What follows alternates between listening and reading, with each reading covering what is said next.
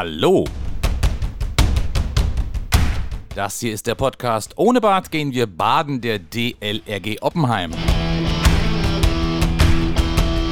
Wir haben Sonntag, den 21. März. Unseren Podcast kannst du bei allen gängigen Podcast- und Audioplattformen finden. Unter anderem bei Spotify, iTunes, Google Podcast, Breaker, Radio Public und anderen. Wenn du unseren Podcast abonnierst, verpasst du keine Folge mehr. Wenn dir der Podcast gefällt, lass gerne eine gute Bewertung, beispielsweise auf iTunes da. Das würde uns wirklich sehr helfen. Und wenn du unseren Podcast auf Facebook, Twitter, WhatsApp und so weiter teilst, gerne auch per E-Mail, dann hilft uns auch das. Mein Name ist Andreas Lerck, ich bin der Vorsitzende der DLRG Oppenheim und euer Gastgeber in diesem Podcast. Die erste Woche Corona-Schnelltestzentrum in Dienheim haben wir geschafft und ich wollte euch berichten, wie es gelaufen ist. Und eins sage ich schon vorweg, es ist gut gelaufen. Zunächst haben wir in den knapp 14 Tagen vor dem Start ja doch einiges vorbereiten und planen müssen. Es galt dabei längst nicht nur, möglichst schnell diverses Material zu beschaffen. Nach einem Ortstermin in der Siliussteinhalle haben wir die kompletten Abläufe für das Testzentrum und sozusagen das Layout des Testzentrums entwickelt. Wir haben geplant, wie die Bürgerinnen und Bürger in das Gebäude hineinkommen, was dann alles wie und wo passiert und wie die fertig getesteten Personen das Gebäude dann wieder verlassen. Im Prinzip habe ich diesen Ablauf ja in der letzten Podcast-Folge bereits dargestellt.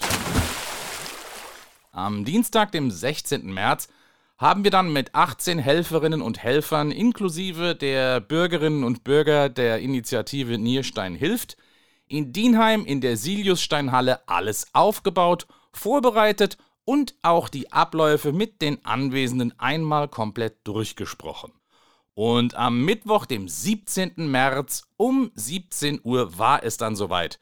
Das von uns organisierte Corona-Schnelltestzentrum in Dienheim öffnete zum ersten Mal die Türen und wir hatten damit sozusagen Premiere.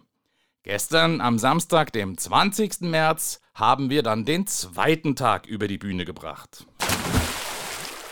Und wie wir das gemeinsam mit den Helferinnen und Helfern von Nierstein hilft gerockt haben. Die gesamten Abläufe saßen bereits am Mittwoch sozusagen binnen weniger Minuten und liefen ab da sehr effizient und geschmeidig. Am ersten Tag haben wir im laufenden Betrieb hier und da den einen oder anderen kleineren Optimierungsbedarf erkannt und entweder direkt oder aber am gestrigen Samstag umgesetzt. Wie reibungslos und harmonisch das Ganze läuft, konnte man gestern auch allein daran merken, wie ruhig es in der Siliussteinhalle war. Alles lief Hand in Hand wie ein Uhrwerk. Und von vielen Bürgerinnen und Bürgern haben wir schon am Mittwoch und auch am gestrigen Samstag sehr viel ausgesprochen positives Feedback bekommen. Hier mal die ersten beiden Einsatztage in statistischen Zahlen. Mittwoch. 17 Helfer haben in etwas über zwei Stunden 88 Personen getestet und dabei war kein Test positiv. Samstag. 16 Helfer haben in knapp drei Stunden 134 Personen getestet und auch hier waren wieder keine Tests positiv. Das sind an den ersten beiden Tagen bzw. in den ersten sechs Stunden 222 getestete Personen, aber auch bereits 180,5 Helferstunden. Und bei diesen Helferstunden habe ich nur den Aufbautag und die ersten beiden aktiven Tage des Testzentrums gezählt und noch nicht die zahlreichen Vorbereitungen oder auch die Impftermine im Vorfeld. Kurz ein Wort zum Thema Impfung, weil der eine oder andere von uns gefragt wurde, warum wir schon geimpft wurden. Die Impfung der Helfer gegen das Coronavirus ist ein sehr wichtiger Teil des Schutzkonzeptes. Denn alle ehrenamtlichen Helfer sollen bestmöglich geschützt werden.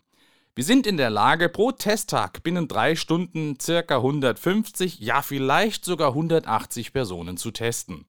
Wenn also so viele Personen pro Testtag das Schnelltestzentrum in Dienheim durchlaufen, dann kommen unsere freiwilligen und ehrenamtlichen Helfer eben mit sehr vielen Menschen in Kontakt und damit eventuell auch mit Personen, die mit dem Coronavirus infiziert sein könnten. Damit gehört die Impfung genauso zum Schutzkonzept wie eben auch die geplanten umfangreichen Hygienemaßnahmen oder das ständige Durchlüften der Halle. Wir sind ehrlich gesagt alle unglaublich stolz darauf, wie gut das alles läuft, was wir da alle in kürzester Zeit gemeinsam auf die Beine gestellt haben und wie gut wir das gemeinsam mit den Helferinnen und Helfern von Nierstein hilft gewuppt bekommen. Und wer jetzt fragt, was das alles mit dem Hallenbad der VG Rhein-Selz in Oppenheim zu tun hat, dem sage ich einfach alles. Ohne das Hallenbad als dem Fundament unserer Arbeit und als Fundament unseres gesamten Vereines gäbe es die DLRG Oppenheim nicht.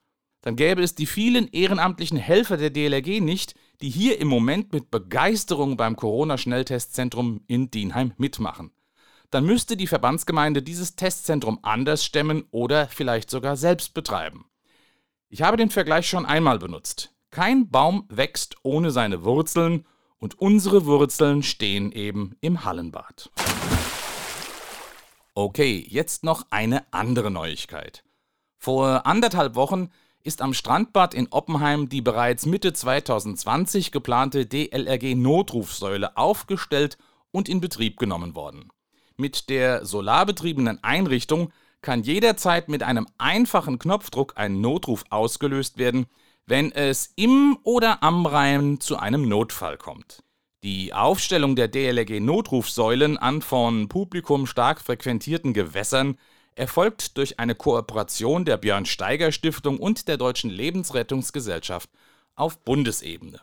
Die einzelnen DLRG-Gliederungen vor Ort konnten und können sich mit einem entsprechenden Standort für eine solche Notrufsäule bewerben.